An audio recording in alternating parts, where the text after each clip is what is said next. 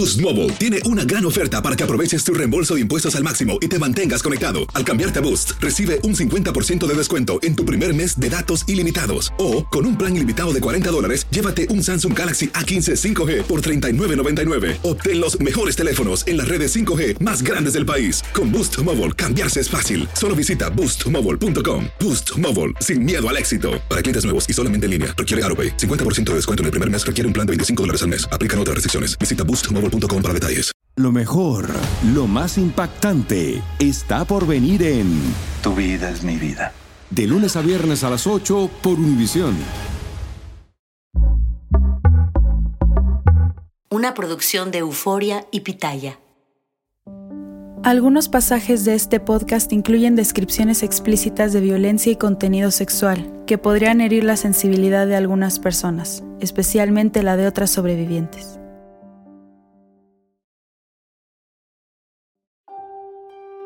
Este capítulo de mi vida lo inicio a través de Vals. Ese vals que sonó el día de mi quinceañera, que fue la fiesta más rara del mundo y a la que en cuestión de pocos días le seguiría esta otra música, la marcha nupcial. Ninguna la recuerdo con especial emoción, ni con alegría, porque ambas me suenan como funeral. Si yo nací el día que salí de la cárcel, Machi, la niña de Tamaulipas que quería ser artista, que era incapaz de mentir porque las monjas la regañaban, murió al ritmo de estas canciones. Y este fue el año de 1985.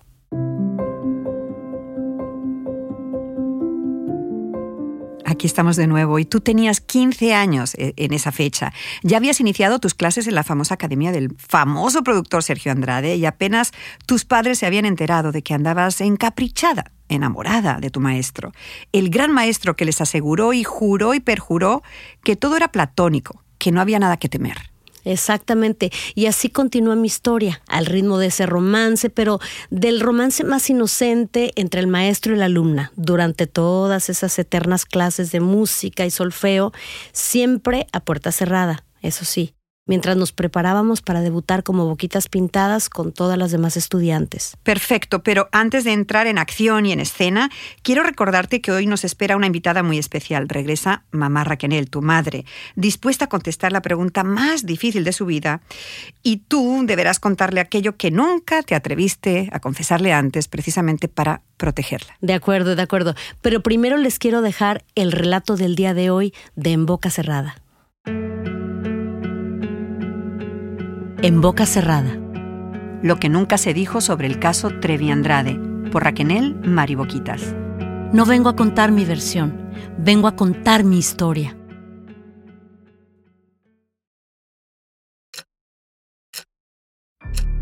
Los meses pasaban volando, pero Sergio no hablaba de nuestro debut. Sigan ensayando, están muy verdes, sigan dándole. Era todo lo que decía cuando alguna de las muchachas o de las madres intentaba quejarse de tan larga espera. Yo, en cambio, no tenía ninguna prisa por presentarle al mundo a la tan esperada banda de chicas boquitas pintadas. Mis tardes con Sergio y sus canciones de amor me llenaban el calendario, y así era extrañamente feliz. Tan boba y tan enamorada andaba que ni cuenta me di cuando las cosas comenzaron a cambiar poco a poquito. Primero fueron unos regaños por equivocarme en una nota y me hizo repetirla 500 veces, sin importar que mis dedos sangraran de tanto darle a las gruesas cuerdas del bajo. Yo, como venía de este mundo estricto de las monjas y sus duros castigos, los excesos de Sergio no se me hicieron tan descabellados, al menos al principio. Luego, el exigente maestro empezó a enojarse si no le decía constantemente gracias y por favor al final de cada frase o si le ocultaba la cosa más insignificante como lo que desayuné ese día. Sutilmente Sergio, quien ya era el amo y señor de mi corazón, pasó a controlar todas y cada una de mis frases y de mis pensamientos. Por eso, cuando llegaron las señales fuertes, simplemente no las vi. Juro que no las vi. ¿Con quién estabas hablando? Sergio detuvo el carro en seco y me arrebató el teléfono móvil que me había prestado para llamar a mi mamá y avisar que ya íbamos en camino a casa. En aquellos tiempos eran unos aparatos enormes que se instalaban en los autos y que solo los más adinerados podían comprar. Sergio ya tenía uno y presumía siempre que podía de su carphone. Por estos días, mi papá ya permitía que Sergio me llevara a casa después de mis clases cuando oscurecía. Incluso lo dejaban subir y pasar agradables tardes de domingo jugando al Nintendo con mis hermanitos. El hábil maestro se había sabido ganar la confianza de mis papás con mucha paciencia, dando una imagen muy casera y muy responsable. Vuelvo a preguntar, ¿con quién estabas hablando? Esa no era tu mamá en el teléfono. Su rostro, alumbrado por las luces de los autos que venían de frente por la concurrida calle de múltiples carriles, me provocó verdadero terror. Creo que fue la primera vez que vi esa reacción que pronto se convertiría en una escena diaria. Mi tío Mario, era mi tío Mario, alcancé a decir, muerta de miedo. Él contestó el teléfono de la casa de mi mamá. ¿Tu tío? Más bien sonabas como una prostituta, como una cualquiera, una igualada. Así con esas bromas y esa confianza no se le habla a ningún hombre, aunque sea de tu familia. Sergio iba levantando la voz hasta terminar gritándome con verdadero odio. Ahora mismo te me bajas del carro. Ándale, te bajas y te vas con las de tu calaña, a trabajar a la calle. Sin darme tiempo para agarrar mi chamarra ni mi mochila, y con un tremendo empujón, mi maestro y mi gran amor me sacó del auto, cerró la puerta y le pisó al acelerador, dejándome sola en plena avenida Insurgentes con un frío mortal. La banqueta estaba llena de charcos y a lo lejos un pequeño grupo de prostitutas saludaban a la marea de carros que nos deslumbraban con sus potentes focos. Intenté llorar, pero el miedo me lo impedía. ¿Qué hacer? ¿A dónde ir? ¿A quién pedir ayuda? Como un poste no me moví en 20 minutos. Algunos conductores tocaban la bocina y me gritaban cosas obscenas, cuando de repente una de esas luces se detuvo frente a mí y escuché su voz, como si nada hubiera pasado. Órale, súbete que no podemos llegar tarde a tu casa. Con el cuerpo y el corazón helado me metí en el carro y no dije ni palabra. De nuevo pensé en las monjas, en cómo me regañaban si me ponía una falda un tantito más corta y me decían que eso era cosa de niñas indecentes. ¿Sería que Sergio tenía razón después de todo? ¿Era realmente malo hablarle al hermano menor de mi mamá con tanta confianza? ¿A mi tío con quien me había criado y jugado tantas veces?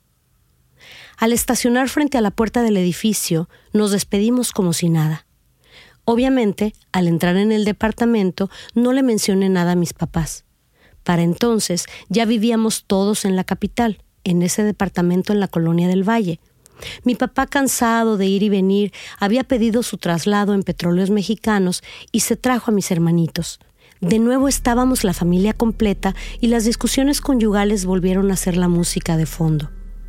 Tal vez por eso no les conté lo que me acababa de suceder con Sergio en plena avenida Insurgentes.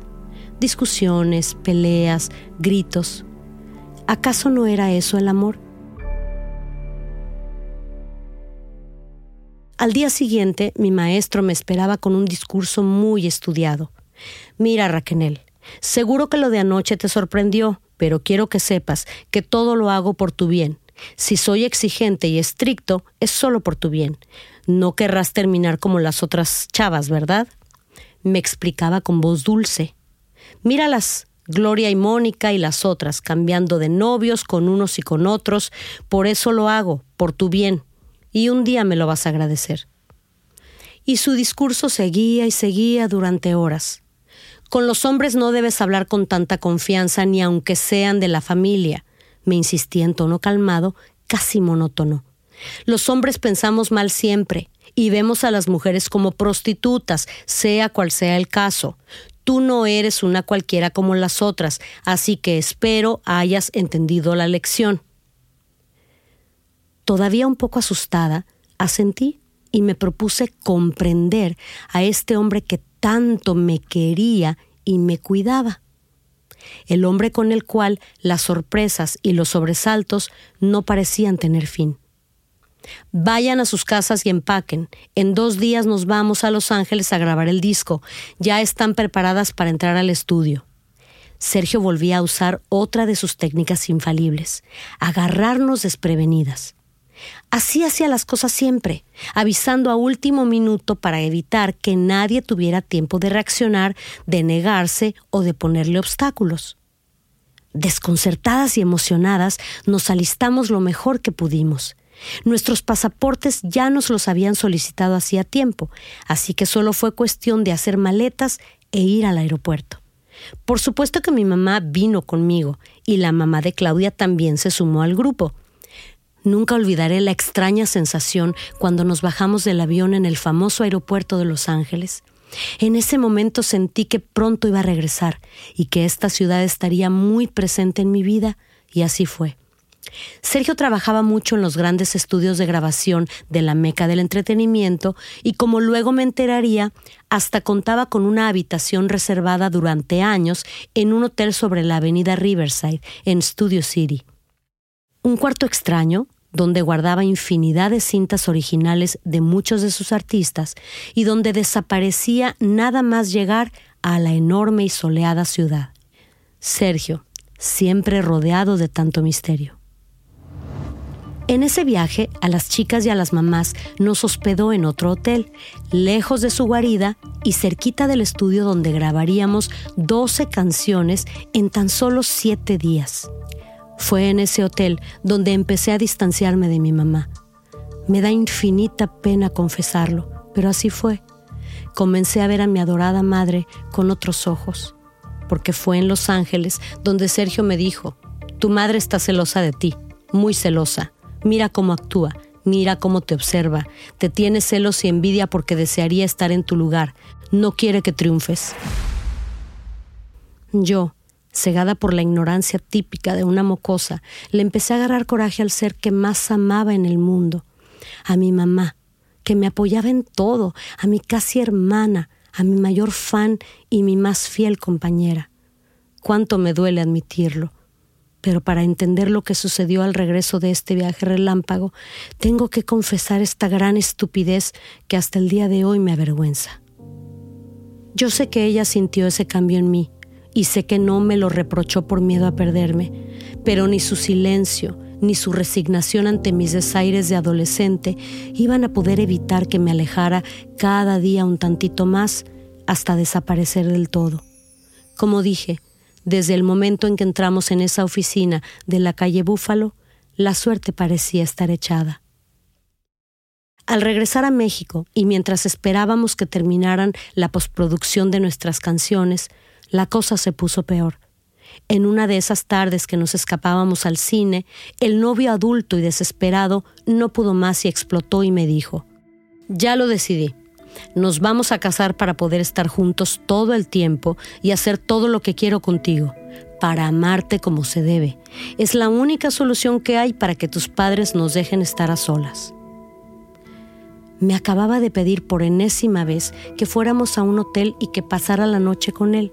Y yo, que era feliz con puros besuqueos y que ni soñaba con tener relaciones sexuales, le dije de nuevo que no, que mis papás me esperaban a las ocho en punto y que no podía llegar ni un minuto tarde.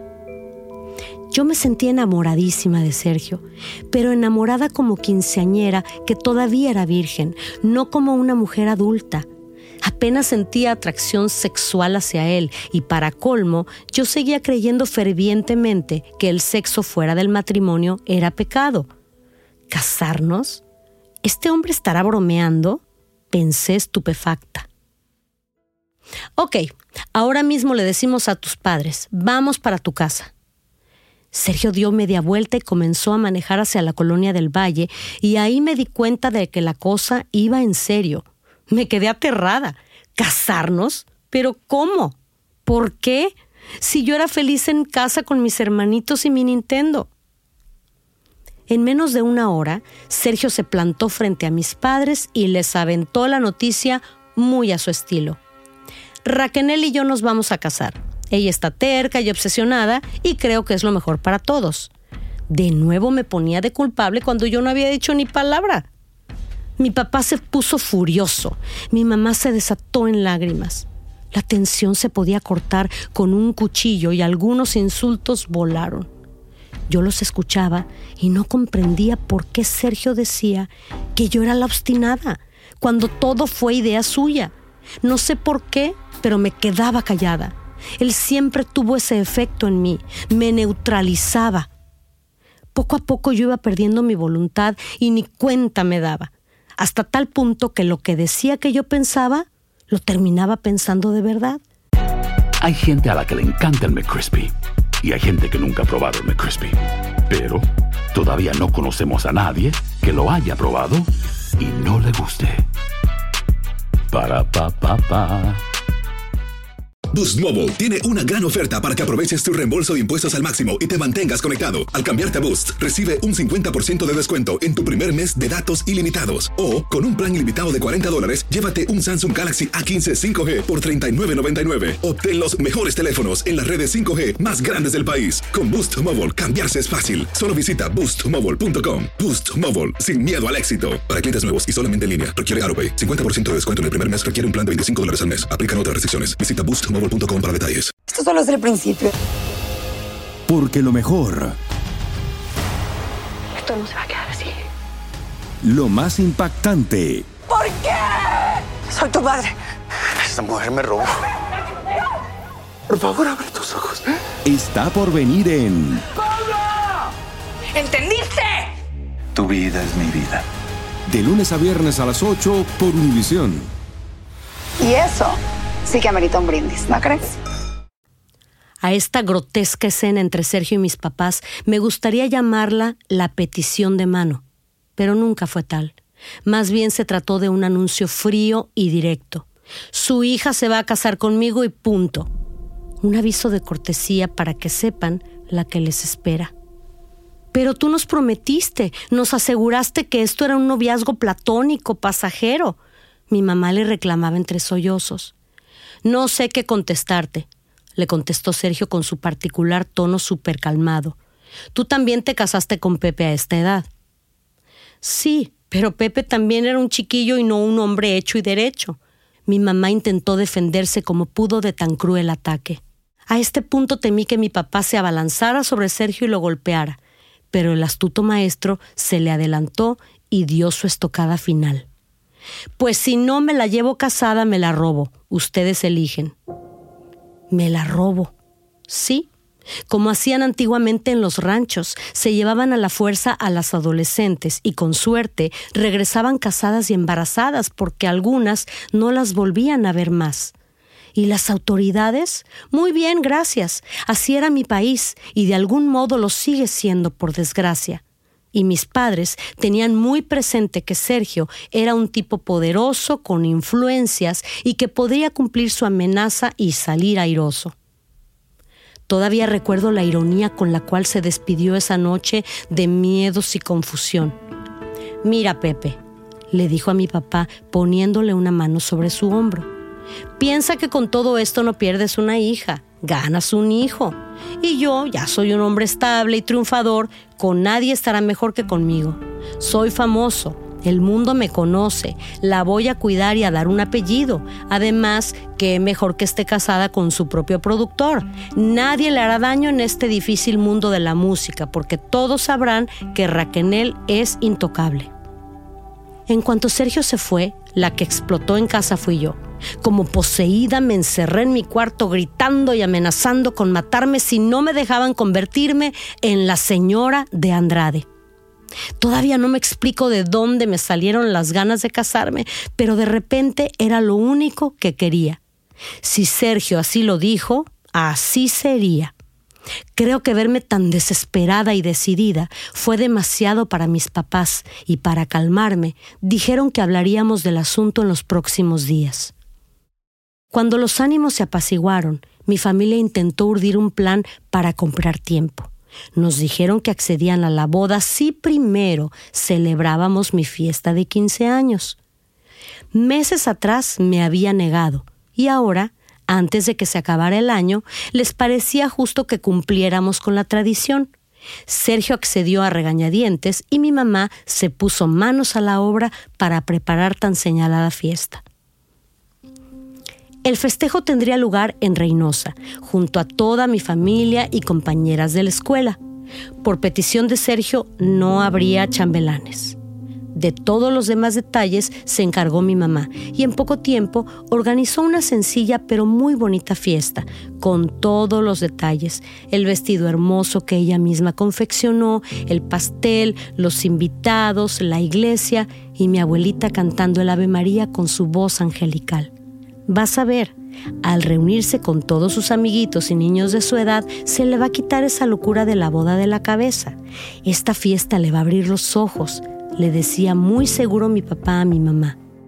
Ese era su plan, hacerme desistir. El de Sergio era otro, aparecer el día del festejo y marcar territorio para que nadie se confundiera. En cuanto mi futuro marido puso pie en Reynosa, empezó a tomar control de todo a nuestra llegada a la recepción, él fue el primero en bajarse de la limusina de la quinceañera para que todos entendieran quién era el jefe ese día. Una vez dentro del salón, empujó su silla hasta la mesa principal y se sentó en medio de mi papá y de mí.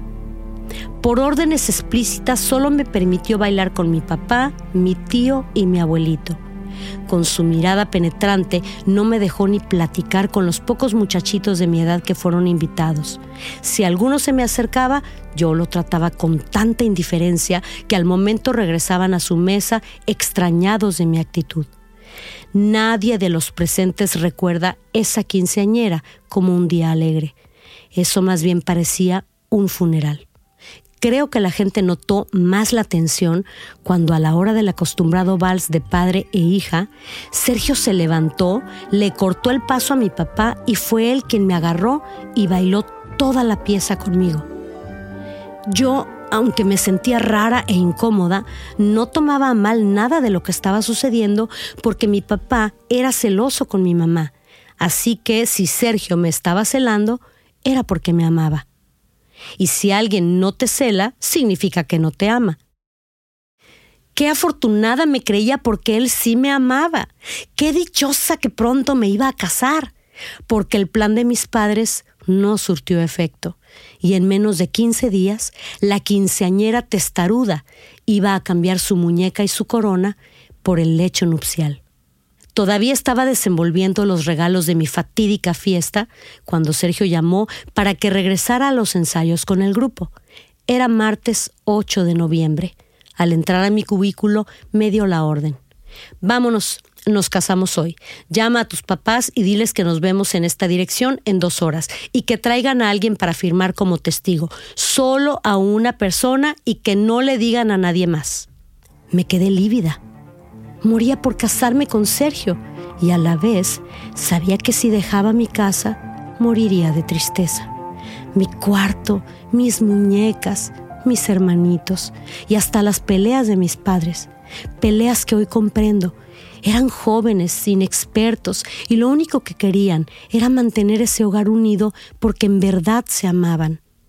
En mi casa, a pesar de las discusiones, había muchísimo amor y yo no estaba preparada para dejar ese amor atrás. No, no estaba preparada, pero una fuerza interior me empujaba hacia él, como un hechizo poderosísimo. Además, jamás hubiera imaginado una boda así, express, sin detalles románticos, sin vestido de novia, sin cuidado, sin ilusiones y sin preparativos de ninguna clase. Como si fuera una película, recuerdo que nos montamos en su carro y me llevó a una tienda de ropa de moda. Eligió un traje de pantalón y saco amarillo con blusa roja y me pidió que me lo pusiera. Sin peinar, sin maquillar, llegamos a esa casa de Magdalena Contreras donde dentro esperaban ya mis padres, con mis hermanitos y una vecina que llamaron a último minuto para que sirviera de testigo, tal y como lo ordenó Sergio. En la fea sala de muebles rústicos sin estilo y paredes desnudas, sin adornos ni cuadros, también nos esperaba el juez o la persona que oficiaría la ceremonia y un fotógrafo que Sergio había contratado. Por favor, Nada de fotos, que nadie tome fotos, porque si se filtran, podrían arruinarle la carrera a Raquel. Yo les daré copias de las que estamos tomando nosotros explicó el futuro esposo mientras los presentes no disimulaban los gestos de disgusto y de tristeza. La última en entrar fue doña Justina Sánchez, quien en pocos minutos se iba a convertir en mi señora suegra. Era el vivo retrato de Sergio. Impactaba verlos juntos. Yo la había conocido en un par de ocasiones, pero jamás habíamos cruzado más de tres o cuatro palabras. Su mirada me intimidaba. En menos de media hora, todo quedó firmado. Fecha de nacimiento, nombres y apellidos, consentimiento de los padres y saluden a la nueva señora de Andrade. De la casa fuimos a un restaurante hawaiano. Fue un lunch de lo más normalito para los pocos comensales y en cuanto sirvieron el postre, taza, taza y cada cual para su casa. Nos vamos de luna de miel a Nueva York esta misma noche. A nuestro regreso los llamamos. Sergio se despidió de sus nuevos suegros con esta promesa y me subió al auto. Creo que esa fue la última vez que vi a mis padres y a mis hermanitos en muchos meses muchos. ¿Nueva York? ¿Voy a ir a la Gran Manzana? No lo negaré. Al oír estas palabras me emocioné y se me olvidó un poco la seca y abrupta despedida familiar. Vamos a regresar a la oficina. Quiero que te quites ese traje antes de entrar para que nadie sepa a qué salimos. Vas a continuar tus ensayos y a la noche paso por ti. Sergio me detalló lo que había de hacer paso por paso. Pero, ¿y mis cosas? No tengo ropa para irme de viaje. Intenté pedirle algo de tiempo para alistarme. A donde vas no necesitarás nada, me cortó tajantemente. Una vez en la oficina, me sentí como una ladrona ocultando un crimen. Me acababa de casar y ahí estaba yo, como si nada, fingiendo ante las demás muchachas. Ese día Gloria no apareció por suerte. Ella seguro que me lo hubiera notado. Gloria iba y venía. Nunca sabíamos dónde andaba. Era mucho más libre que las demás, más independiente y rebelde ante las órdenes de Sergio, y en ocasiones desaparecía durante semanas. Ese martes de mi gran boda express, de la cual nadie se enteró, yo solo me limité a completar mis lecciones de piano y de bajo, y a esperar que Sergio, mi esposo, volviera por mí sin sospechar que jamás emprenderíamos rumbo al aeropuerto. Mi luna de miel no iba a tener nada de Nueva York ni nada de dulce. Al contrario, iba a ser muy, muy amarga. Y tampoco iba a ser cosa de dos, porque alguien más iba a estar presente, muy presente. Alguien que iba a ser testigo del inicio de mi verdadero calvario, del cual todavía tengo cicatrices en mi cuerpo cicatrices que jamás se borrarán. Boost Mobile tiene una gran oferta para que aproveches tu reembolso de impuestos al máximo y te mantengas conectado. Al cambiarte a Boost, recibe un 50% de descuento en tu primer mes de datos ilimitados. O, con un plan ilimitado de 40 dólares, llévate un Samsung Galaxy A15 5G por $39.99. Obtén los mejores teléfonos en las redes 5G más grandes del país. Con Boost Mobile, cambiarse es fácil. Solo visita boostmobile.com. Boost Mobile, sin miedo al éxito. Para clientes nuevos y solamente en línea, requiere AroPay. 50% de descuento en el primer mes requiere un plan de 25 dólares al mes. Aplican otras restricciones. Visita boostmobile para detalles. Si no sabes que el Spicy McCrispy tiene Spicy Pepper Sauce en el pan de arriba y en el pan de abajo, ¿qué sabes tú de la vida? Para, pa, pa, pa. Esto solo es el principio. Porque lo mejor. Esto no se va a quedar así. Lo más impactante. ¿Por qué? Soy tu padre. Esta mujer me robó. Por favor, abre tus ojos. Está por venir en. ¿Entendiste? Tu vida es mi vida. De lunes a viernes a las 8 por Univisión. Y eso sí que amerita un brindis, ¿no crees? La boda de la quinceañera. ¿Qué tan obsesionada estabas tú? Obviamente hubiera sido capaz, por amor, de todo, como lo fui también. ¿Ves? Sin embargo, eh, ¿qué te puedo decir? No pude evitar lo malo porque pues no sabía yo lo malo que iba a ser. Hay gente que puede escuchar esta parte de tu historia y decir, ah, miente. Una muchacha de 15 años sabe dónde va y qué quiere. En mi cabeza estaba lo que yo quería, lo que yo pensaba que era lo correcto y obviamente el sin tener una, una experiencia anterior, lo que el amor de mi vida me decía que era el amor. Entonces yo eso era lo que seguía y punto, ¿no? Y obviamente con la hormona todo lo que da y así me puse y así me puse y desafortunadamente hice mucho daño. ¿Y no tenías miedo de quedarte a solas con el hombre con el que solo te habías besado hasta entonces? No me daba miedo, me daban muchos nervios, mucha intimidación y mucho nerviosismo. Veo que has traído aquí unos papeles. es el acta de matrimonio. Y aquí abajo tu firma. Así es. Y al final de este documento veo la firma de otra persona y que la vamos a saludar ahora mismo. Mamá Raquel, ¿cómo estás? Muy bien, María, gracias a Dios. Mamita, gracias por estar aquí. Y como lo dije en el relato, te pido una vez más perdón. Gracias por estar aquí porque quiero que, que por lo menos todo esto que pase de hoy en adelante sea positivo y que la gente que nos está escuchando y que también ha pasado en algún momento algo como tú pasaste como mamá de una hija rebelde, terca, testaruda, puedan escucharte, se identifiquen y las cosas a nivel este, social la podamos, podamos hacer algo por cambiar.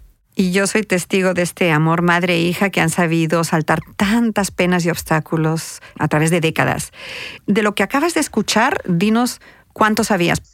Lo único que yo sabía de todo lo que dijo mi hija fue lo que dijo Sergio esa noche en la casa que, que dice que nos pidió su mano. Es lo único, todo lo demás me ha partido el corazón porque no sabía todo lo que pasaba a mi niña. ¿Tanto le has ocultado a tu mamá, Raquel? Sí, sí, sí, sí. La verdad es que sí le oculté muchísimo. Yo creo que al mundo le oculté muchas cosas, pero eh, la mayor parte de lo que nunca dije fue precisamente por eso, para no lastimarlos más, porque ellos, aunque no sabían todo, de igual manera los, los herí. Y de igual manera me les puse rebelde, de igual manera ante sus ojos, sin ellos entender por qué, yo cambié muchísimo. Desafortunadamente así fue. Hoy, hoy estoy abriendo mi corazón, estoy abriendo estas palabras y esta historia y desafortunadamente pues también mi mamá se está teniendo que enterar de esta manera, pero... Lo bueno es que tienen este espacio, un espacio seguro para poder hablar las dos tranquilamente y te quería preguntar del relato que acabas de escuchar, ¿cuál es la parte que te ha pegado más duro? Todo, María. El que la haya bajado de esa manera del carro y la, la haya tratado así no sabes lo que me pudo. Y también de la manera que la trató después, los, en, en sus 15 años no dejó que, que disfrutara a nadie. La puso a cantar. Eh, eh, fue una cosa espantosa todo, María. Todo, todo, todo. Es demasiado recordar de todas esas cosas y, y, y decir que sí, que mi hija me dijo, que nunca se me va a olvidar, que me dijo, mami, yo no voy a tu fiesta de 15 años si no me das permiso de casarme con Sergio. Imagínate María. Pero bueno, mi niña estaba enamorada, la tenía que respetar. Él, se aprovechó de que yo también me casé un mes antes de cumplir 16, a los 15, pero yo me casé con un hombre de 19, María. Nada que ver con un... con un... Este, te juro que te quisiera decir tantas palabras, pero todas son malas palabras. ¿Cómo ganaba tu confianza? Puras promesas, puras tonterías puras cosas que, que yo sabía que no eran ciertas, pero que mi, que mi hija estaba tan ilusionada y todo, y pues ella era lo que ella quería hacer y yo la quería apoyar, porque a mí mi papá me enseñó que, que debemos estudiar lo que nosotros queremos hacer el resto de nuestra vida. Y si mi niña quería ser cantante, pues yo estaba ahí para apoyarla y que ella fuera cantante, que era, ella fuera feliz, que se realizara. Entonces, yo no ponía objeciones, estaba con ella todas las tardes, hasta donde nos dijera Sergio que tenían los ensayos, hasta allá iba yo y ahí me quedaba. Y luego la niña eh, llegaba con las manitas, así como lo dijo, toda sangrada, toda con callos. Mi esposo tenía un, teníamos muchos pleitos porque mi esposo también le dolía ver que Raquel no dormía y no comía bien ni nada por estar estudiando todo lo que ese señor les le, le ponía que hiciera. Era imposible no tener una discusión con mi marido, pero al mismo tiempo mi corazón de madre decía es que la tengo que apoyar y si esto es lo que necesita para ella ser la gran artista que quiere hacer, la gran cantante que tiene que hacer, bueno, y desgraciadamente también cegada de, de la fama que él tenía, ¿verdad? Claro. De la de que era el mejor compositor y que ganaba muchos otis y que esto y que el otro, pero la verdad nunca, nunca, nunca pensé en que terminaría mi hija enamorada de él y casada con él. Hablando de terminaría enamorada, ¿por qué no salieron corriendo cuando Raquel les dijo que estaba enamorada del maestro? Porque ella quería estar ahí porque teníamos la esperanza de que ella al tener contacto con, con amigos, con gente, cuando estuviera en su carrera y todo, ella estuviera, ella abriera los ojos, ella madurara.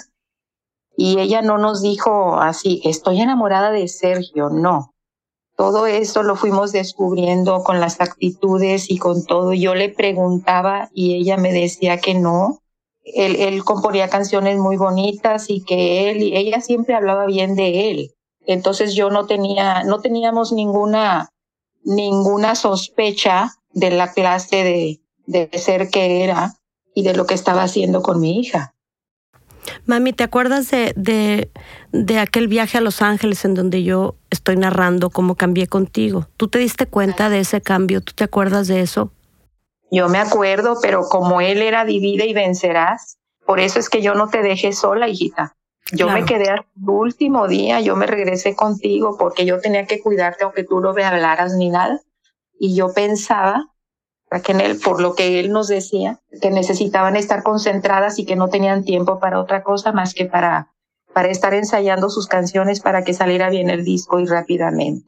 Y aparte, acuérdate que él me mandaba a, que, a hiciera sus cosas este, con otros artistas, que si fuera por ellos a los aeropuertos y cosas así para llevarlos al estudio de grabación. Entonces yo sabía que ese tiempo tú lo aprovechabas para grabar con las demás niñas. Acuérdate que también me encargaba de conseguirles el vestuario, que yo fui, lo compré y lo pagué de todas para que se presentaran en televisión.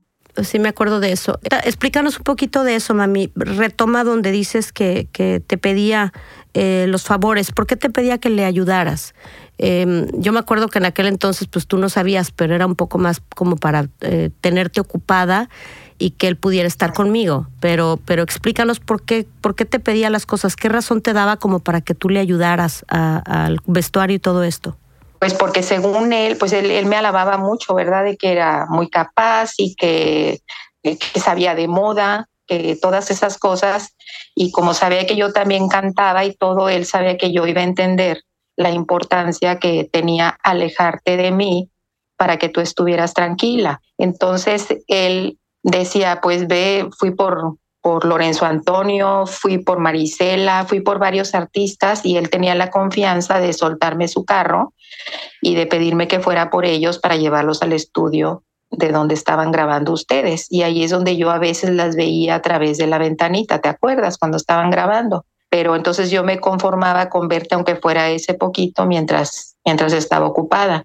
Eh, estaba al pendiente de sus comidas, de sus desayunos y de sus cenas, porque todo el tiempo que nos quedamos en Los Ángeles estuve yo con, con mi hija. Yo no, la, no abandoné a mi hija. Y el día que regresamos a México, todas las boquitas regresaron conmigo. Tengo que ir directa a la pregunta que muchas personas tienen en mente.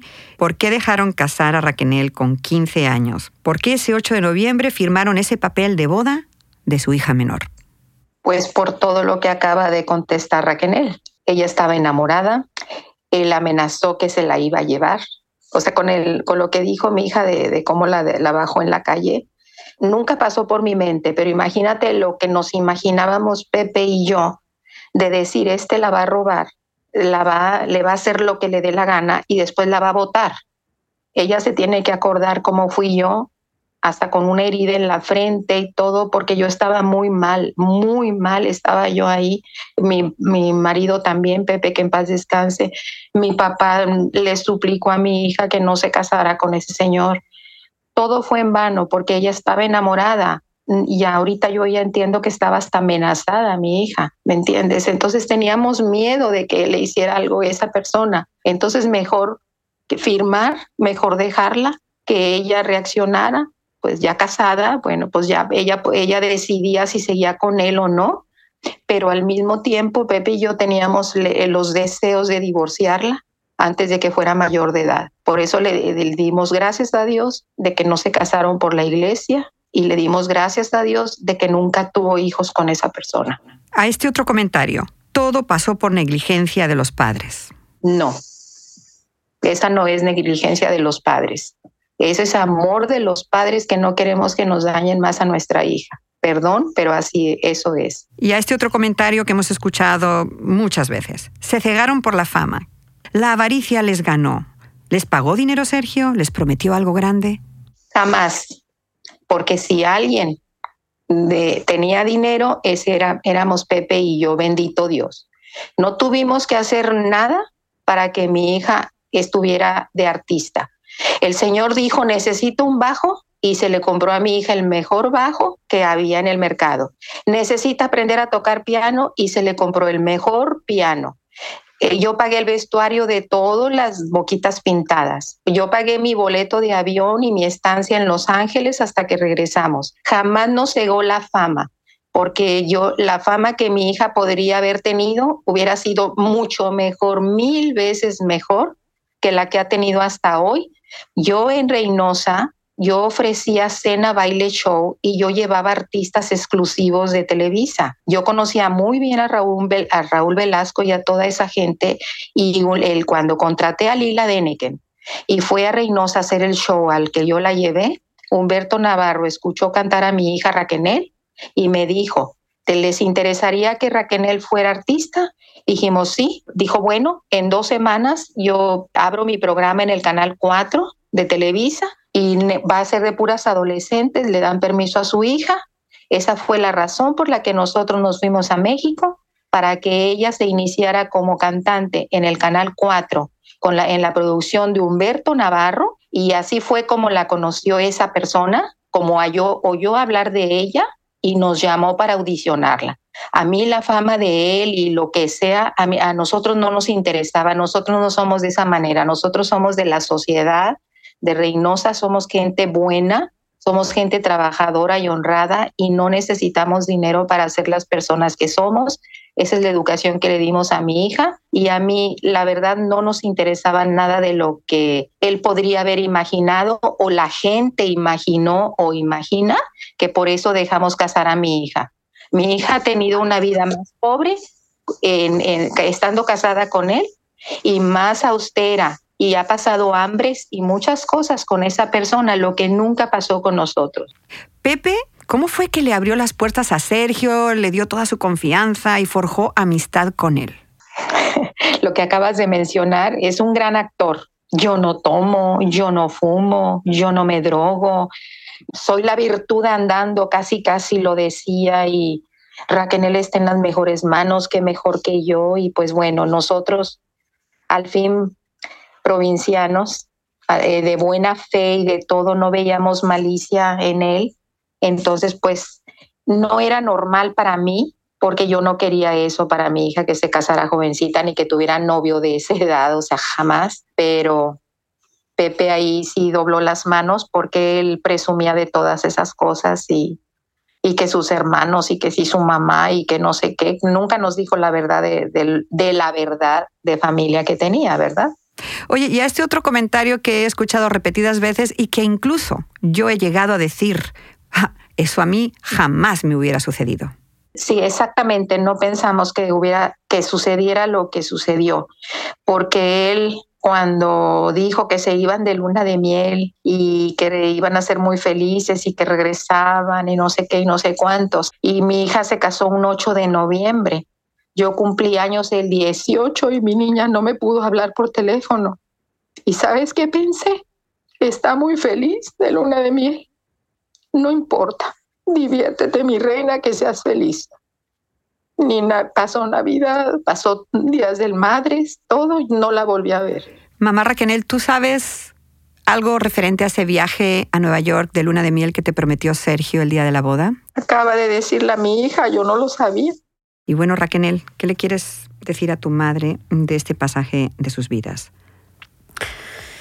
Uno de pronto, en cuando está viviendo, y pensando en uno mismo, no se da cuenta del tipo de repercusión que puede este provocar y de lo que está de lo que está pasando paralelamente. Fíjate, mi mamá pensaba que yo estaba feliz y que por eso no la había este, felicitado en su cumpleaños y en Navidad. No se imaginaba obviamente este, lo que yo estaba viviendo y al mismo tiempo ahora que lo que le puedo mover en su corazón y en su cabeza, lo que está ahorita pasando de pensar que en realidad no fue por lo que ella imaginaba, que ella pensaba que yo estaba mejor, porque desafortunadamente como sociedad y como audiencia estamos acostumbrados a creer al 100% y ciegamente en una persona que sale en la televisión y que es famosa y que tiene carisma, sin imaginar que la humanidad de esa persona no es ni siquiera lo, que nos podemos imaginar. Estamos cegados por la imagen y no sabemos lo que hay dentro, lo que hay detrás. Y mamá Raquel, para terminar, ¿qué le quieres confesar a tu hija de ese año crucial, 1985, la academia, la boda? Algo que siempre has tenido en tu corazón y no le has dicho? Pues que me hizo mucha falta, que no me imaginé que me la iban a quitar como una ficha de ajedrez, que se la iban a llevar para que sufriera todo lo que vivió. ¿Cuánto te has culpado a ti misma de todo esto? Pues no, bueno, no, no me he culpado, María, en realidad. Lo que me ha dado tristeza es saber que a lo mejor por apoyar a mi hija, de alguna manera permití que le pasara todo eso. Precisamente, mami, te acabas de, de decir algo muy importante, que otros de los comentarios y de las preguntas que la gente se hace es, ¿por qué los papás no hicieron nada? Pero eso, a mí me consta lo que ustedes hicieron, eso viene más adelante en otros episodios, porque aquí se trata de esto, de abrir el corazón, de contar la vida, la historia, cómo fue.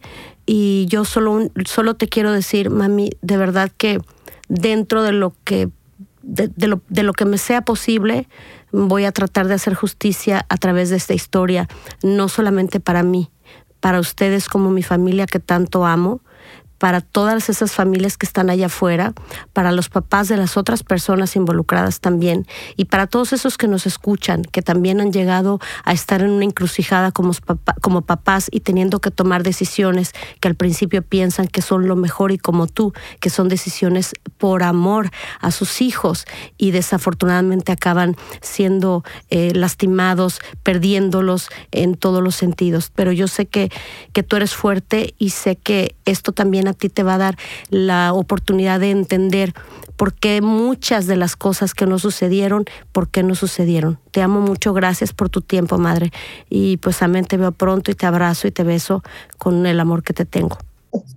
Yo también te amo mucho, mi reina hermosa. Diosito te bendiga. Cuídate mucho, por favor, y lo que necesiten. ¿Ok, María? Todo lo que necesiten. Wow, ha sido un episodio y una conversación con tu mamá, Raquel. No sé, intenso se queda corto, hay que buscar otra palabra. Fíjate María que hoy, a pesar de que es mi historia, yo ahora la sigo escuchando. De hecho, yo cuando estoy narrando y estoy platicando esto con mi mamá, siento que estoy hablando de otra persona. Eh, por, un, por un lado me siento bien, porque quiere decir que, que identifico lo que hice mal y no lo quiero volver a hacer. Pero por otro lado, me hace muchísimo ruido, entiendo la duda y las preguntas de la gente, porque de verdad, de pronto yo, yo, yo me extraño, hoy no lo haría, pero metiéndome en, el, en, el, en los pies de Machi, de esa chica de 15 años que tenía tantas ilusiones que nunca nadie nos imaginamos. Me entiendo todas las dudas de las personas que nos escuchan, porque a mí ahorita también me hace mucho ruido escucharme. Y bueno, hasta aquí ya eres esposa antes de cumplir los 16. Ya te crees ciegamente enamorada. Atrás quedan tus padres. Legalmente él tiene el control sobre ti. Es tu esposo y te promete que esa noche te va a llevar a Nueva York. Pero esa noche de bodas me dices que termina muy diferente. No te puedes ni imaginar cómo fue mi primera noche de casada. Esto te lo quiero contar sin ahorrarme ningún detalle en nuestro próximo episodio de En Boca Cerrada. En Boca Cerrada es una producción original de Euphoria Podcasts y Pitaya Entertainment. Escucha en boca cerrada en el app de Euforia o donde sea que escuches podcasts. Si estás en riesgo o conoces a alguien que pueda estarlo, visita humantrafficking.org o llama al 1-888-373-7888 para más información o apoyo. En boca cerrada.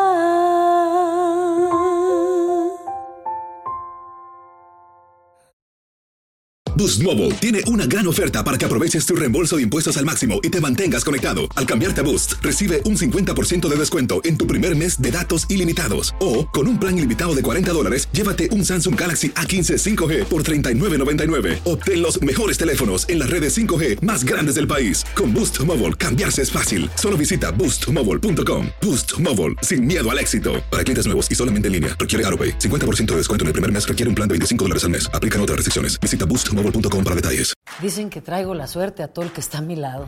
Y esa es mi mala fortuna. Basada en el clásico de Juan Rulfo, llega Univisión, El Gallo de Oro. Supongamos que la caponera puede inclinar la suerte a quien ella quiera. ¿Estás tardando en conquistarla? Con Lucero, José Ron y Plutarco Asa. Este gallo está cambiando la vida. En una historia legendaria de amor y azar. No trates de cambiarme, no lo vas a lograr. El Gallo de Oro, lunes a viernes a las 9 por Univisión.